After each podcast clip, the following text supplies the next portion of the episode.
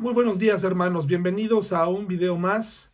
Vamos a estudiar la palabra de Dios y le invito a ir al Evangelio de Juan, capítulo 6. Eh, vamos a leer prácticamente todo el pasaje. Eh, Juan 6, 22 al 71. Lo voy a leer en la nueva traducción viviente. En lo que usted llega allá, quiero enviarle un saludo a su familia, un saludo a sus hijos. Espero que todos estén bien, que a pesar de las circunstancias eh, no hayamos perdido la esperanza, la tranquilidad. Sigamos orando con persistencia para que pronto pueda pasar esta etapa difícil para todos nosotros, complicada, que ha traído muchas cosas, ¿verdad? Entonces, vamos a pedirle a Dios sabiduría, eh, vamos a disfrutar de este momento de enseñanza, de, pues delante de, nuestra Biblia. Vamos a dejar que el Señor nos enseñe y que podamos aprender algo valioso en este día. Un saludos a los hermanos, saludos a los hermanos que están enfermos, a los ancianos de la iglesia. Eh, sigamos juntos, hermanos, sigamos juntos. Les agradezco a todos los que hacen su, su acto de presencia en los estudios, en, en la reunión vía Zoom. Gracias, hermanos, eso alienta nuestro corazón. Eh, bueno, vamos a continuar estudiando con esta serie de temas que he titulado Frases Bíblicas. Y eh, bueno, pues son muy interesantes porque nos permiten estudiar el contexto en el que se dijo alguna frase y sobre todo conocer un poquito más del personaje de la situación en la que esta persona pues mencionó esto. Vayamos a Juan 6, 22 al 71 y vamos a leerlo. Si usted no tiene su Biblia, si para usted es más cómodo seguir la lectura en la pantalla, adelante, hágalo. Eh, pongamos atención, hermanos, eh, así como lo hacemos con una película y hasta al final sacamos la conclusión, sacamos la enseñanza, hagámoslo así en esta, en esta mañana, en este día. Dice así, hermanos, al día siguiente, la multitud que se había quedado en la otra orilla del lago se dio cuenta de que los discípulos habían tomado la única barca y que Jesús no había ido con ellos. Varias barcas de Tiberias arribaron cerca del lugar donde el Señor había bendecido el pan y la gente había comido. Cuando la multitud vio que ni Jesús ni sus discípulos estaban allí, Subieron a las barcas y cruzaron el lago hasta Capernaum para ir en busca de Jesús. Lo encontraron al otro lado del lago y le preguntaron, Rabí, ¿cuándo llegaste acá? Jesús les contestó, les digo la verdad, ¿ustedes quieren estar conmigo? Porque les di de comer, no porque hayan entendido las señales milagrosas. Vamos a repetir ese versículo. Les digo, la verdad, Ustedes quieren estar conmigo porque les di de comer, no porque hayan entendido las señales milagrosas. Quieren estar ahí porque les daba de comer. No se preocupen tanto por las cosas que se echan a perder, tal como la comida. Pongan su energía en buscar la vida eterna que puede darles el Hijo del Hombre. Pues Dios Padre me ha dado su sello de aprobación. Nosotros también queremos realizar las obras de Dios, contestaron ellos. ¿Qué debemos hacer? Jesús les dijo, la única obra que Dios quiere que hagan es que crean en quien Él ha enviado. Interesante versículo. Otra vez, la única obra que Dios quiere que hagan es que crean en quien Él ha enviado. Si quieres que creamos en ti, le respondieron, muéstranos una señal milagrosa. ¿Qué puedes hacer? Después de todo, nuestros antepasados comieron maná mientras andaban por el desierto. Las escrituras dicen, Moisés les dio de comer pan del cielo. Jesús les respondió, les digo la verdad, no fue Moisés quien les dio el pan del cielo, fue mi Padre. Y ahora, Él les ofrece el verdadero pan del cielo, pues el verdadero pan de Dios es el que desciende del cielo y da vida al mundo. Señor, le dijeron, danos ese pan todos los días. Jesús les respondió, yo soy el pan de vida. El que viene a mí nunca volverá a tener hambre. El que cree en mí no tendrá sed jamás. Pero ustedes no han creído en mí a pesar de que me han visto. Sin embargo, los que el Padre me ha dado vendrán a mí y jamás los rechazaré. Pues he descendido del cielo para hacer la voluntad de Dios, quien me envió no para hacer mi propia voluntad, y la voluntad de Dios es que yo no pierda ni a uno solo de todos los que Él me dio, sino que los resucite en el día final. Pues la voluntad de mi Padre es que todos los que vean a su Hijo y crean en Él, tengan vida eterna y yo los resucitaré en el día final. Entonces la gente comenzó a murmurar en desacuerdo, porque él había dicho, yo soy el pan que descendió del cielo. Nuevamente, entonces la gente comenzó a murmurar en desacuerdo, porque él había dicho, yo soy el pan que descendió del cielo. Ellos se decían, ¿acaso no es este Jesús el hijo de José? Conocemos a su padre y a su madre, y ahora, ¿cómo puede decir yo descendí del cielo? Jesús les contestó, dejen de quejarse por lo que dije, pues nadie puede venir a mí a menos que me lo traiga el Padre que me envió, y yo lo resucitaré en el día final. Como dicen las Escrituras, a todos les enseñará Dios. Todos los que escuchan al Padre y aprenden de Él vienen a mí. No es que alguien haya visto al Padre, solamente yo lo he visto, el que Dios envió. Les digo la verdad, todo el que cree tiene vida eterna. Sí, yo soy el pan de vida. Sus antepasados comieron maná en el desierto, pero todos murieron. Sin embargo, el que coma el pan del cielo nunca morirá. Yo soy el pan vivo que descendió del cielo.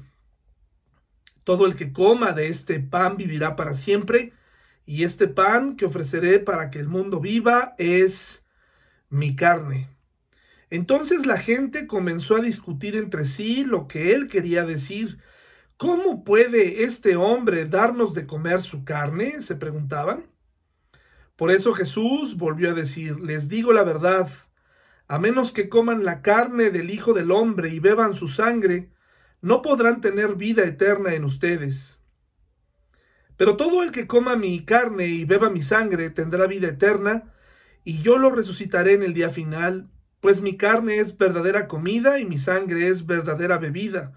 Todo el que come mi carne y bebe mi sangre permanece en mí y yo en él. Yo vivo gracias al Padre viviente que me envió. De igual manera, todo el que se alimente de mí vivirá gracias a mí. Yo soy el pan verdadero que descendió del cielo. El que coma de este pan no morirá, como les pasó a sus antepasados a pesar de haber comido el maná, sino que vivirá para siempre. Jesús dijo esas cosas mientras enseñaba en la sinagoga en Capernaum. Muchos de sus discípulos decían, esto es muy difícil de entender. ¿Cómo puede alguien aceptarlo? Jesús estaba consciente de que sus discípulos se quejaban Así que les dijo, ¿acaso esto los ofende? ¿Qué pensarán entonces si ven al Hijo del Hombre ascender al cielo otra vez? Solo el Espíritu da vida eterna. Los esfuerzos humanos no logran nada. Nuevamente, solo el Espíritu da vida eterna. Los esfuerzos humanos no logran nada.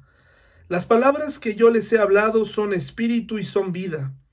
Pero algunos de ustedes no me creen, pues Jesús sabía desde un principio quiénes eran los que no creían y también quién lo traicionaría. Entonces les dijo, por eso dije que nadie puede venir a mí a menos que el Padre me lo entregue. A partir de ese momento muchos de sus discípulos se apartaron de él y lo abandonaron. Entonces Jesús, mirando a los doce, les preguntó, ¿Ustedes también van a marcharse? Simón Pedro le contestó, Señor, ¿a quién iríamos? Tú tienes las palabras que dan vida eterna. Nosotros creemos y sabemos que tú eres el santo de Dios. Entonces Jesús dijo, yo los elegí a ustedes doce, pero hay uno de ustedes que es un diablo.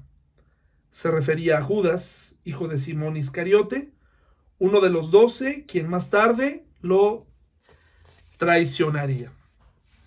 temas importantes que se tocan en este pasaje, temas doctrinales profundos. No nos vamos a adentrar tanto, solamente vamos a clarificar ciertas cosas. Muchos aquí ven precisamente la soberanía de Dios en la salvación, en el sentido de que las personas solamente pueden venir a Dios eh, como un decreto divino. Sin embargo, podemos notar que aquí el Señor nos está mostrando las posibilidades que tiene el hombre para creer o para no creer.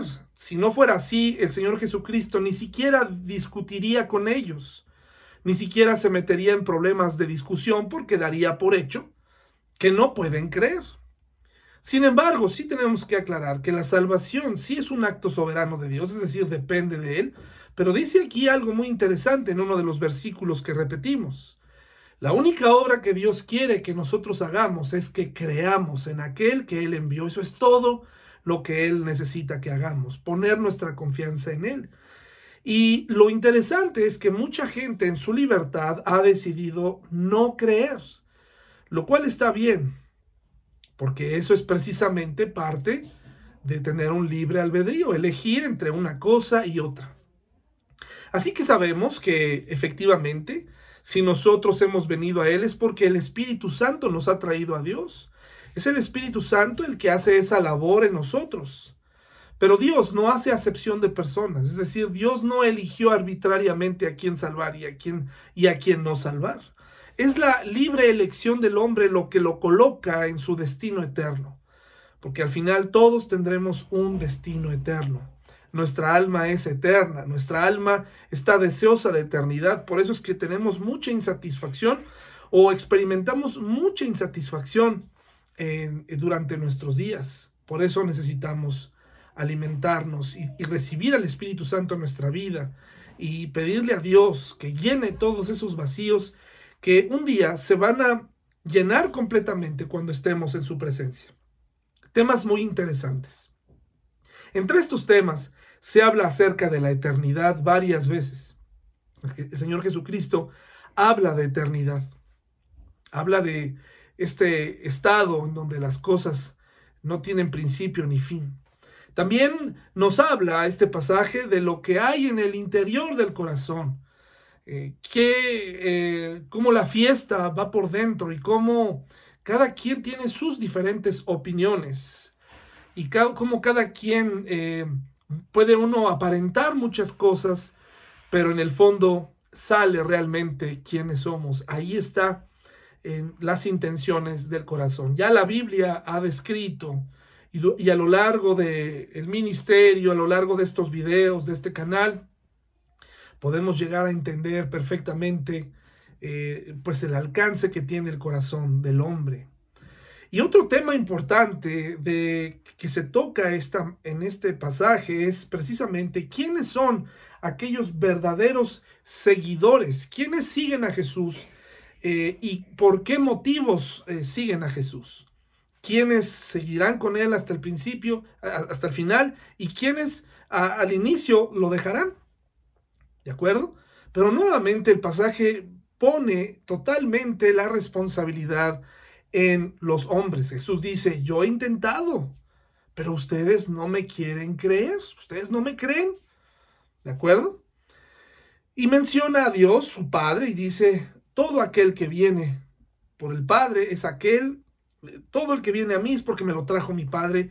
Y esto, entre otras cosas, es precisamente ese, esa labor que hace el Espíritu Santo, esa misma labor que está haciendo ahora mismo, aunque todavía no seas creyente, esta es una nueva oportunidad para ti. El Espíritu Santo te llama, te invita a acercarte a Él. Y también lo hace, lo hizo en mi vida cuando por primera vez comprendí el mensaje y la razón por la cual el Señor Jesucristo murió en la cruz por mí.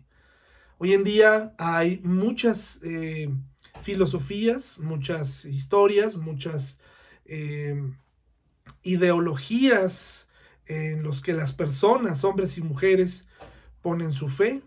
Eh, el otro día estaba escuchando con como dos mujeres muy apasionadas hablaban sobre la importancia de la, de la sexualidad y de descubrimientos y del descubrimiento sexual y, y de la importancia de conocernos y autoexplorarnos.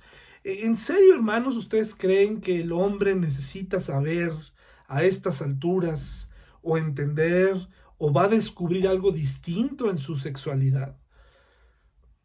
Hermanos, si hay algo que incluso está en la Biblia, es acerca de todas las consecuencias que ha traído los desvíos sexuales de los hombres y de las mujeres. Si algo sabemos nosotros es precisamente que la sexualidad mal conocida, mal usada, trae muchos problemas. Sin embargo, hoy en día mucha gente se centra en eso y dice es que, es que el problema o la solución a muchas cosas es la sexualidad, es el conocernos, el explorarnos.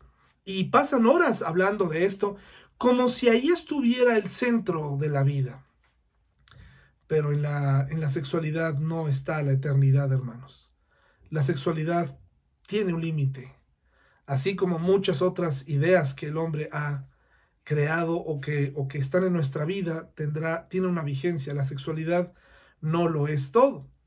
Y vemos aquí, este es un típico caso de cómo el auditorio eh, se le voltea a Jesús, este grupo de gente que aparentemente viene a buscarle. Vemos este típico, típico caso de cómo la gente, cómo Jesús revela lo que hay en sus corazones verdaderamente, los exhibe y estos terminan por ponerse en su contra y molestarse. Es un caso típico, es una reacción muy normal de la gente. Eh, no nos gusta ser confrontados, no nos gusta ser exhibidos, nos gusta que nos digan puras cosas lindas.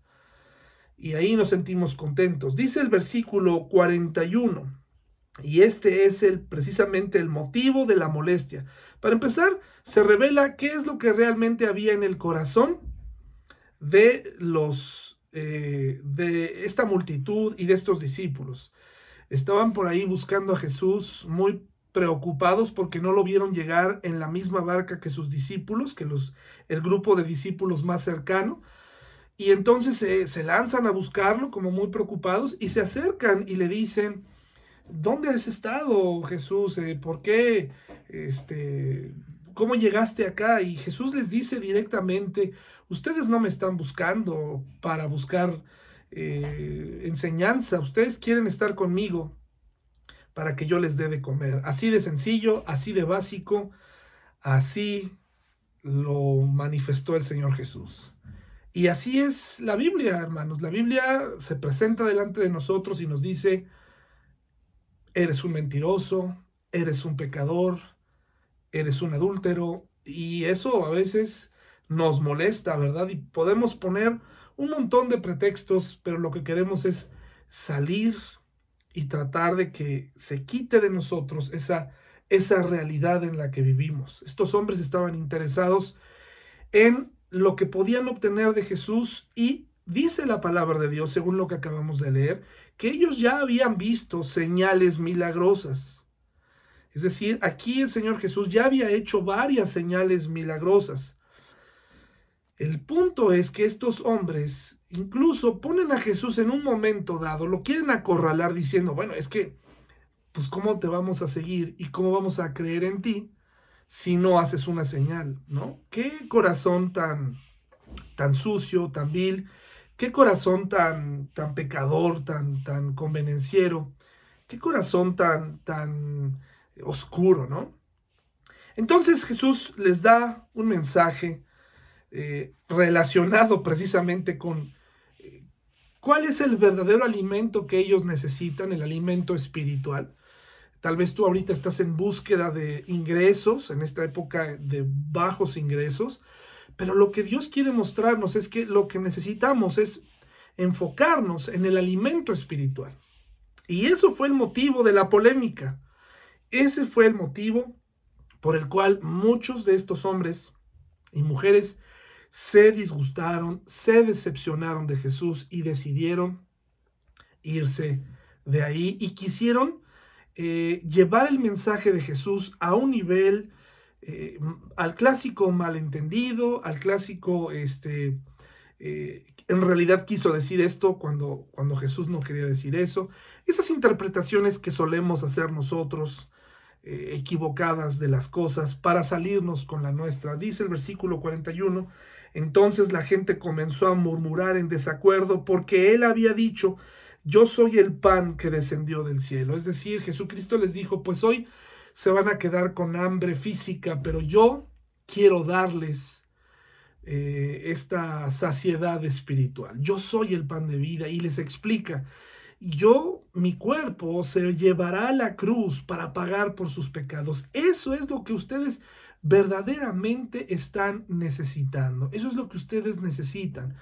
El verdadero pan. Un pan que no es, por cierto, comparado al que Dios les dio a sus antepasados en el desierto. Porque muchos decían, y para que usted, usted se dé cuenta, eh, habían puesto a los patriarcas como Moisés o Abraham por encima de las escrituras. De tal modo que aquí les tiene que decir el Señor Jesús, no, un momento, eh, no fue Moisés. Disculpe. No fue Moisés, fue Dios. Un pequeño, gran detalle, ¿verdad? Eh, entonces, eh, Jesucristo los enfoca nuevamente y los regresa. Lo que ustedes necesitan no son alimentos. Lo que ustedes, no, lo que ustedes necesitan no son precisamente tener sus necesidades básicas eh, cubiertas. Lo que ustedes necesitan es una vida espiritual eterna. Porque a Jesús le preocupa nuestro destino eterno. Le preocupa y le preocupaba saber el destino eterno y, y, la elección que ellos iban a tomar. Jesús pudo haber hecho un milagro diario, pudo haberles dado de comer, pero lo que Jesús quería era que ellos, precisamente, dejaran que el Espíritu Santo trabajara en ellos, que su mente, todo, todo aquello con lo que eh, fueron armados de parte de Dios, eh, pudiera llegar a entender su necesidad de un Salvador, cosa que para muchos no, no, era, no era relevante. Ellos lo que querían era comer. Entonces dice aquí en el versículo 41 que la gente empezó a tener desacuerdo porque él dijo yo soy el pan que descendió del cielo.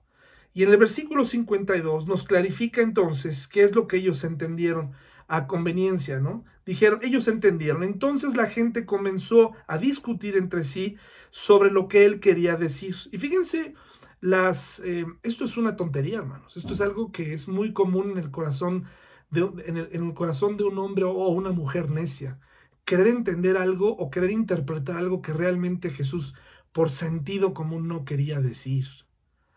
Pero cuando estamos llenos de pecado, cuando estamos llenos de, de, deseos, cuando estamos llenos de, cuando tenemos tanta necesidad de Dios sin darnos cuenta y lo llenamos con un montón de cosas, menos con Dios, salimos con este tipo de conclusiones. Fíjese qué conclusión.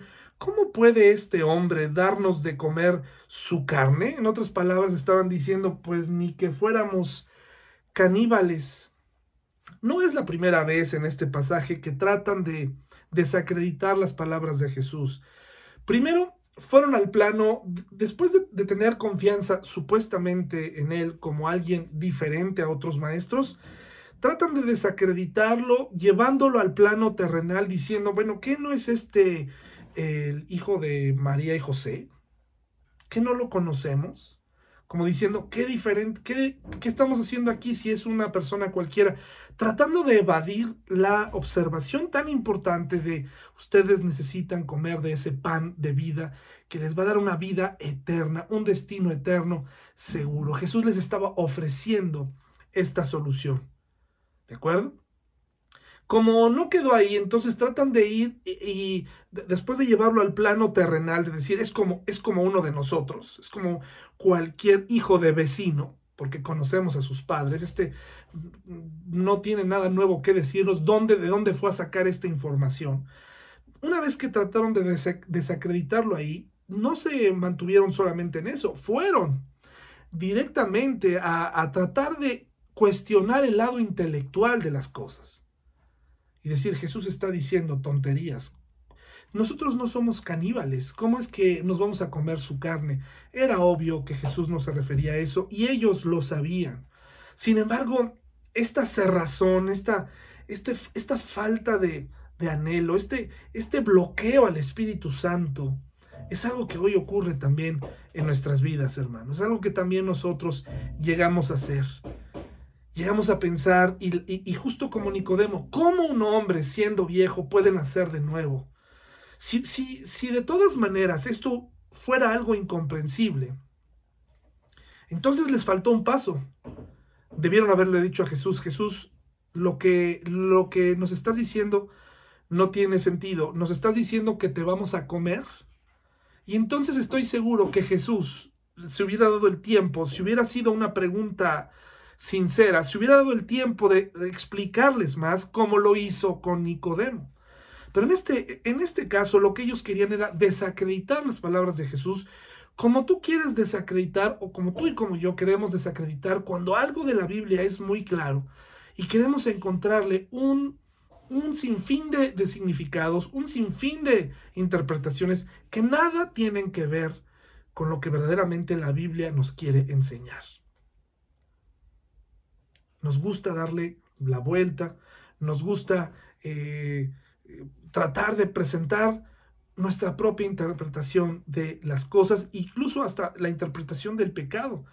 De ahí que haya tantas denominaciones, hermanos, porque mucha gente no puede creer que el cambio más grande, que es el cambio más importante, sea un cambio de vida.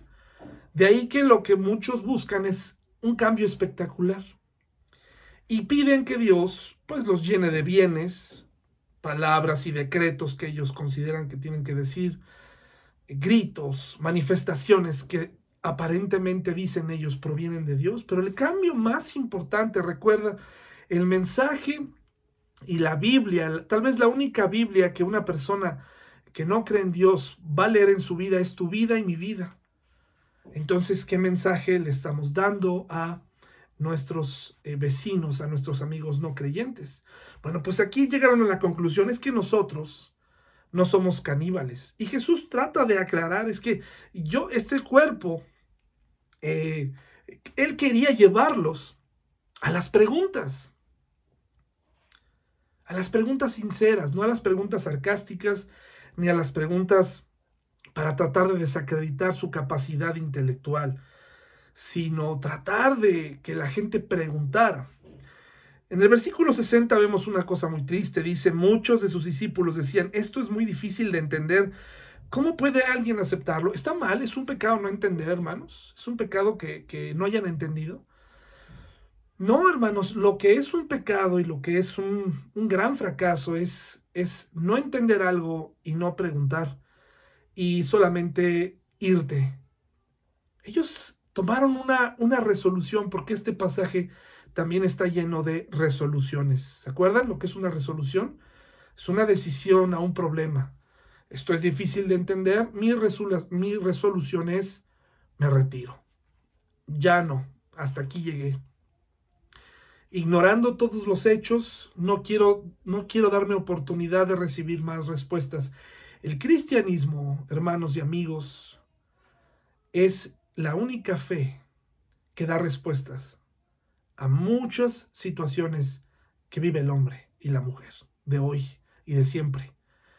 Es, Jesús fue el único hombre que nos ofreció eternidad, pero una vida eterna, no una muerte eterna. La Biblia nos habla de vida eterna y de muerte eterna. Jesús es el único que nos dijo, yo soy el camino y la verdad y la vida. Ahora, hermanos, cuando hablamos de eternidad, está bien, eh, como lo hemos hablado, fijarnos en el, en el futuro. También tenemos que vivir nuestro presente. Vivir demasiado en nuestro presente nos hace caer en el extremo de decir, pues voy a vivir para mí, voy a vivir para mi satisfacción, para mi placer. Ese no, no es el, la perspectiva correcta.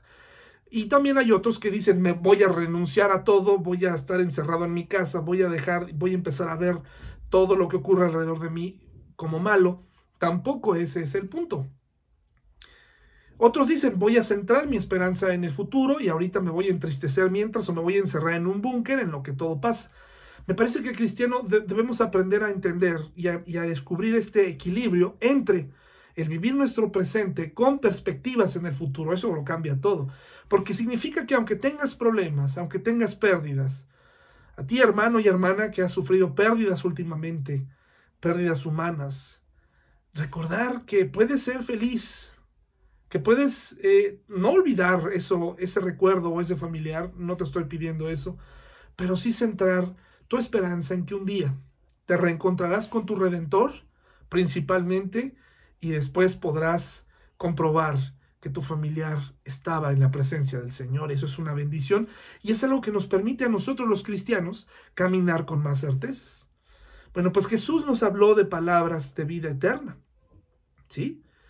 Nos habló, hay mucha gente tratando de ofrecer muchas cosas. A mí me sorprende que la gente crea en amuletos, que crea en, en rituales, pero bueno, pues ahí han decidido poner su fe. El Señor Jesucristo, hermanos, recibe aquí una, empieza a ver cómo la gente se empieza a salir uno a uno de la sinagoga.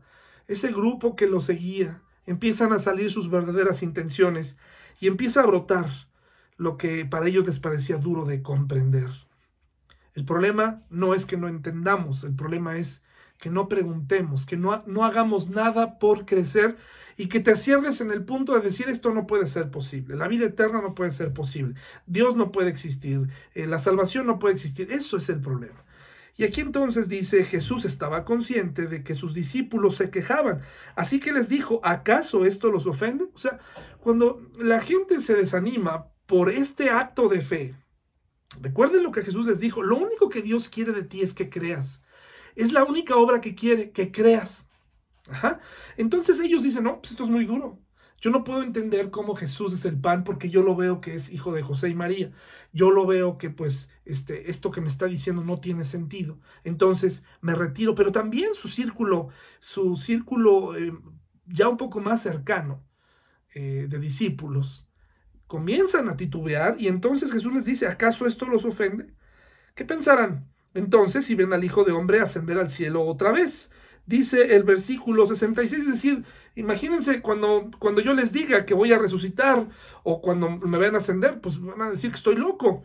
Dice, a partir de ese momento, muchos de sus discípulos se apartaron de él y lo abandonaron. ¿Y qué hizo Jesús, hermanos? Jesús se puso a detenerlos y les dijo, no se vayan, oigan, no, miren, todavía puedo mostrarles mi poder, hizo descender fuego del cielo, les mostró un pedazo del cielo. No, hermanos.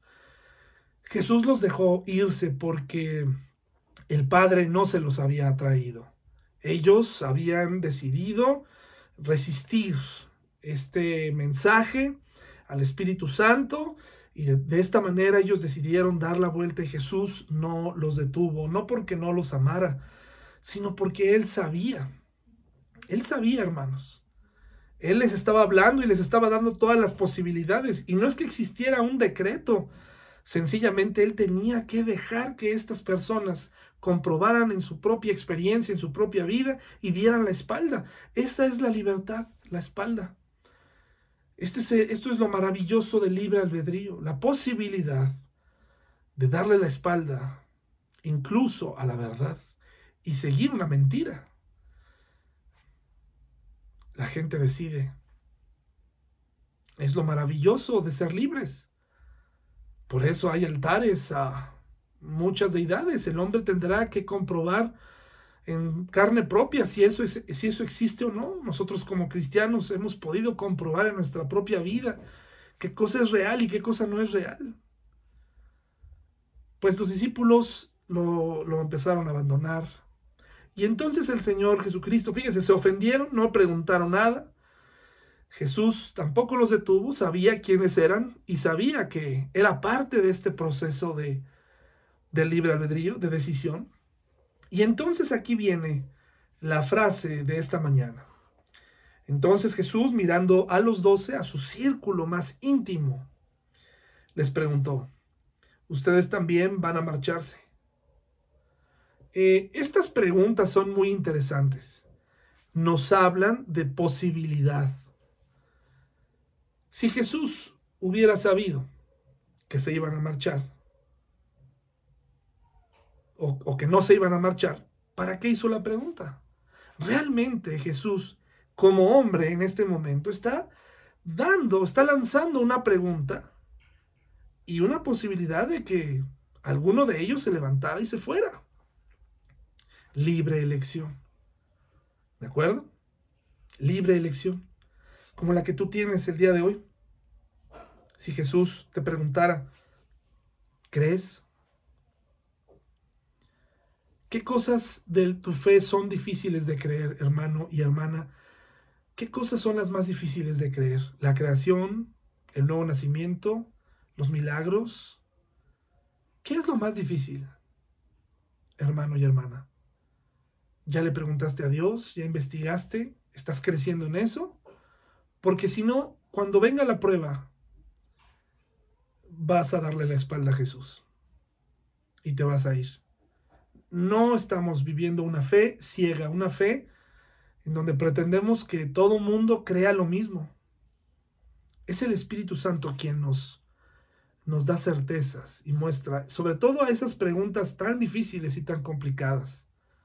Él nos da certeza. Hay otras respuestas que no están en la Biblia. Pero terminaríamos rayando en, en, en, razonamientos equivocados que no cambian nuestra vida. Por ejemplo, ¿no? Aquella, persona que dice es que Dios es tan, es todopoderoso y tan grande y tan inmenso que pudiera crear una roca tan grande que ni él mismo pudiera crear. Cargar, perdón, que ni él mismo pudiera cargar.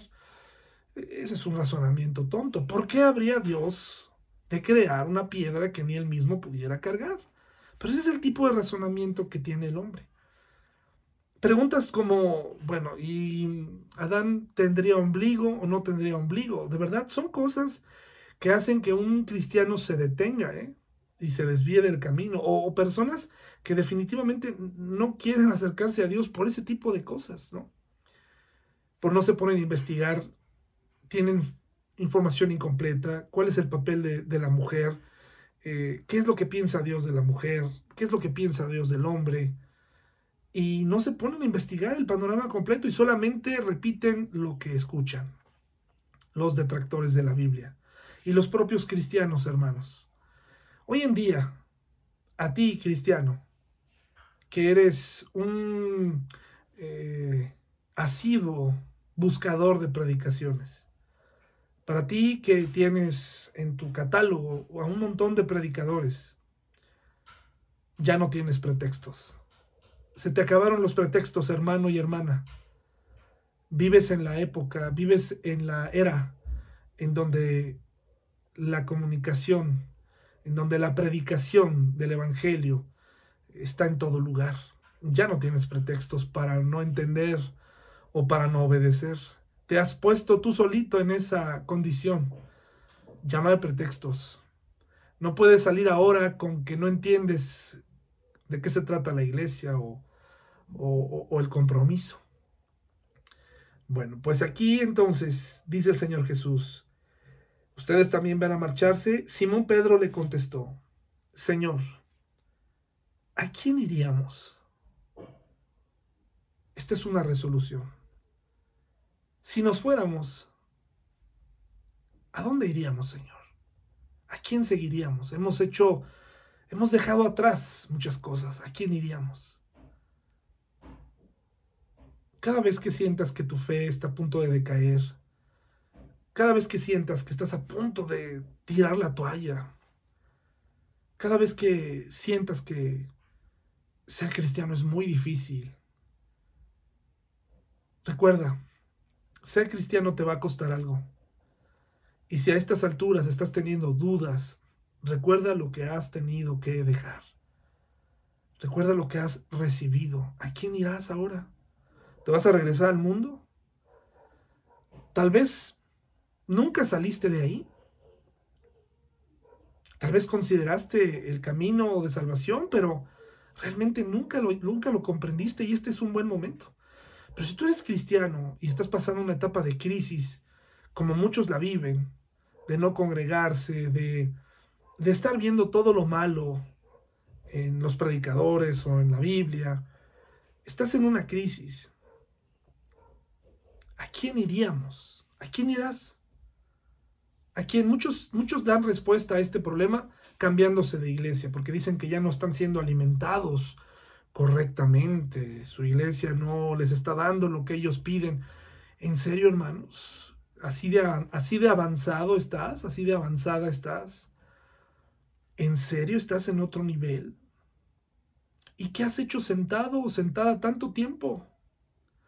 Porque una persona avanzada en la fe, si se le puede llamar así, sirve en la iglesia.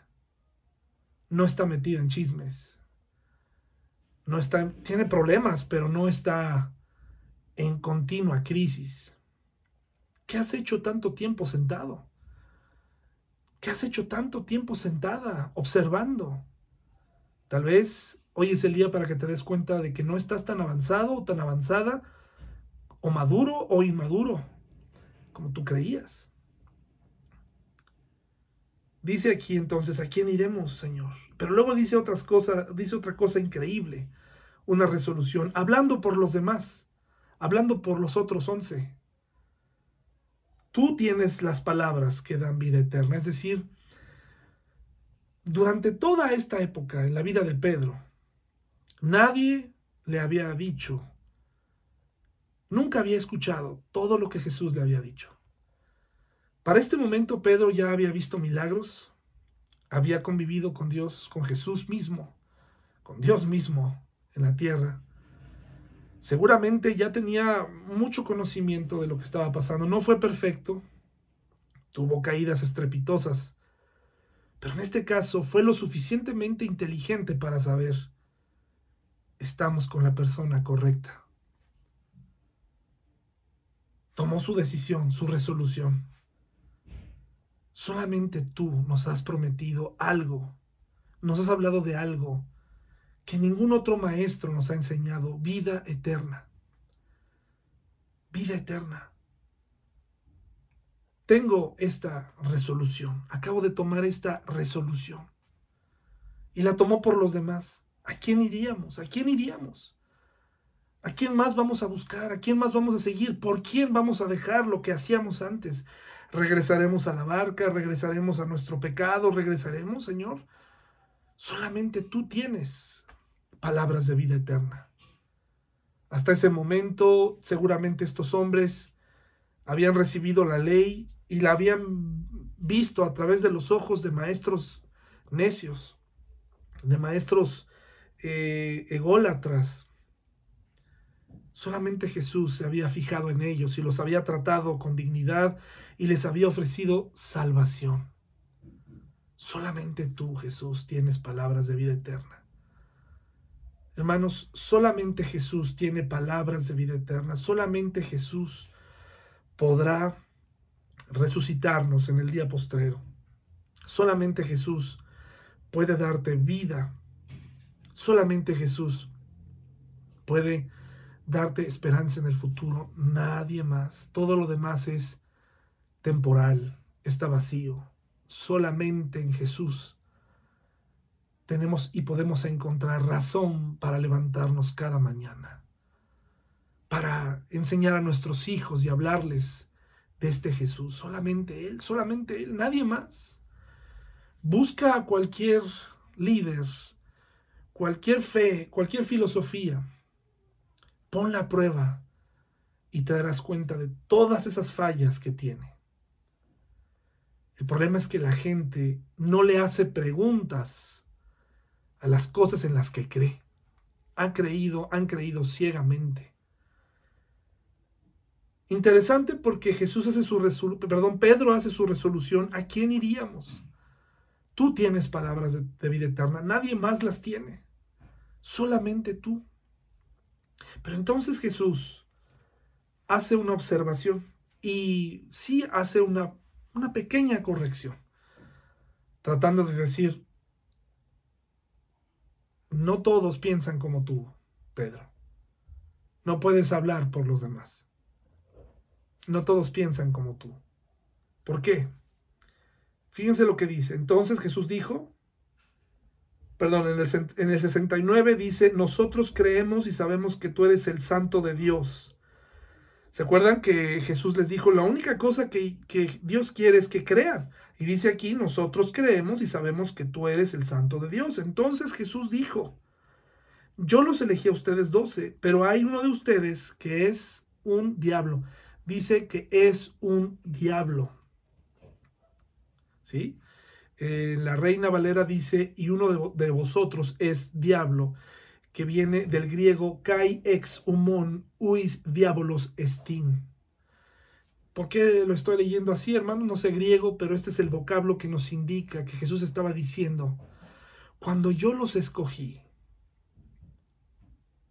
el que ahora es diablo no era diablo. Ahora es diablo. Él ya tomó su resolución. Ahora Él es diablo. ¿Y qué significa diablo? Divisor. Ahora Él es el traidor. Se comporta como Satanás. Es un traidor. Ahora Él es así, pero no era así. Observe bien el enunciado pero hay uno de ustedes que es un diablo. No dijo que siempre ha sido un diablo, que siempre fue un diablo. Judas tomó su resolución en algún momento. Tal vez en este mismo instante él no se retiró, pero tal vez en este momento él decidió y tomó la resolución de decir, lo voy a entregar en cuanto pueda, yo lo voy a traicionar. Le dio lugar al diablo. Jesús escogió a doce discípulos. Judas no estaba marcado para traicionar a Jesús. Cualquiera de ellos lo pudo haber hecho.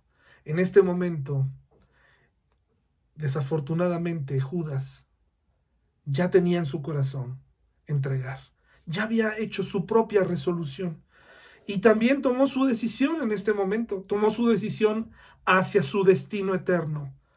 Un lugar todo lo contrario, en el lado opuesto la muerte eterna.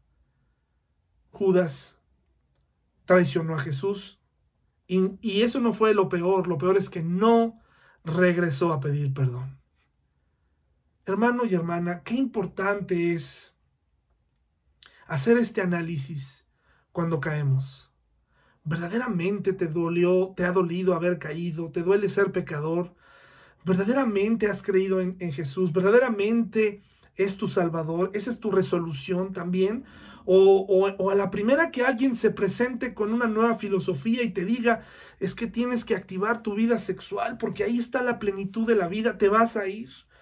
Cuando te digan es que tú necesitas un amuleto de con tales características, de tales maderas, y te lo tienes que poner, vas a ir, hermano. A veces estamos, o pareciera, que estamos en esta línea delgada entre entre irnos, darle la espalda, eh, espalda a Jesús y darnos cuenta desafortunadamente que esa persona realmente nunca siguió a Jesús o verdaderamente cuando hay caídas como Pedro, regresar con tristeza, con humillación y decirle, Señor, perdóname.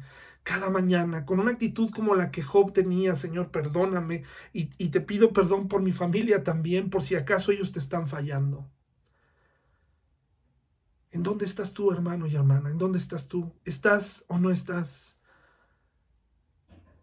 ¿Le sigues o no le sigues? ¿Para cuándo vas a sacar tu fe? ¿Cuándo vas a empezar a vivir? ¿Cuándo vas a empezar a perdonar? ¿Cuándo vas a empezar a, a ser distinto? ¿Para cuándo crees que se aplica tu fe? Porque ahí, ahí se ve y ahí se separa a los falsos de los verdaderos discípulos. ¿Sabes cuándo? cuando te das cuenta que todos estos años de cristianismo eh, están demandando acción en un problema en particular. Has sido traicionado, te han fallado, has hecho cosas malas, eh, has caído bajo, eh, te ha tocado atestiguar algo, has visto las consecuencias del pecado en alguien, te hicieron algo que piensas que no puedes perdonar hermano y hermana, este es el momento de perdonar. Para eso somos creyentes. Para eso somos. Este, esos momentos que vienen a nuestra vida son justo como esto de aquí. Es decir, puede ser que en una familia haya, haya alguien que diga, bueno, hemos perdido todo por esta pandemia. Hemos perdido familiares, hemos perdido la economía. Y puede ser que entre toda la familia haya quienes tengan la resolución de decir, con todo, y contra todo seguiremos a Jesús porque Él tiene palabras de vida eterna. Él tiene palabras de vida eterna, por lo tanto vamos a seguir, pero saldrá aquel que dirá, no, Dios no existe, esto no es real, no puede ser real. Y entonces tendríamos que acercarnos a Él de otra manera y, explicarle el Evangelio. E invitarte a ti, si tú estás en esta crisis de menosprecio a la iglesia, de menosprecio a la fe, preguntarte, ¿qué es lo que Dios quiere de ti? ¿Eres creyente o no lo eres? ¿Te has convertido cuando Jesús te llamó Tenías toda la intención, estabas caminando, pero de pronto le diste lugar al diablo. Versículo 71 dice, se refería a Judas, hijo de Simón, hijo de Simón Iscariote, uno de los doce, quien más tarde lo traicionaría. Hermano y hermana, ¿en dónde está puesta nuestra mirada? ¿En las cosas eternas o en las cosas eh, efímeras. ¿En dónde está puesto tu gozo? ¿En dónde estás poniendo en práctica lo que aprendes domingo a domingo? Hay una frase eh, que es muy similar a eternidad, que es sempiterno, que dice que durará para siempre, que no tendrá fin.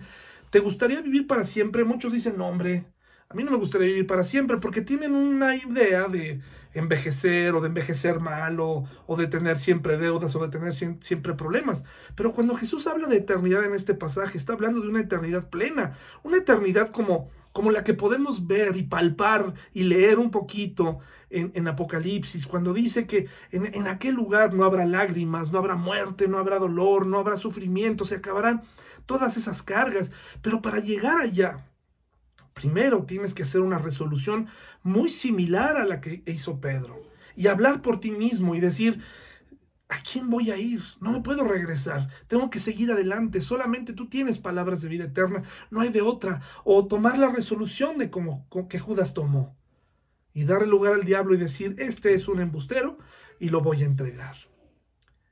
Hermano y hermana, sí, estoy seguro, estoy seguro que la eternidad con el Señor es muy diferente a la que nosotros tenemos en mente. No la podemos ni siquiera pensar, imaginar.